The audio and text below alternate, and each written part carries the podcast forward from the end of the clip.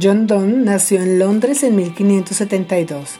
Fue el más importante poeta metafísico en la época de la reina Elizabeth I.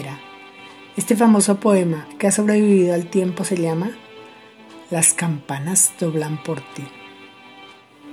¿Quién no echa una mirada al sol cuando atardece?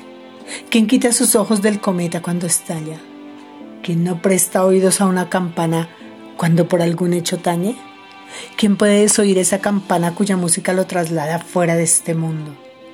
Ningún hombre es una isla entera por sí mismo. Cada hombre es una pieza del continente, una parte del todo.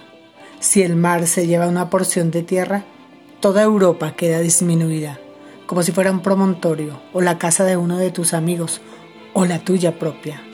Ninguna persona es una isla.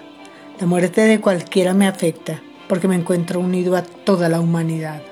Por eso, nunca preguntes por quién doblan las campanas. Doblan por ti.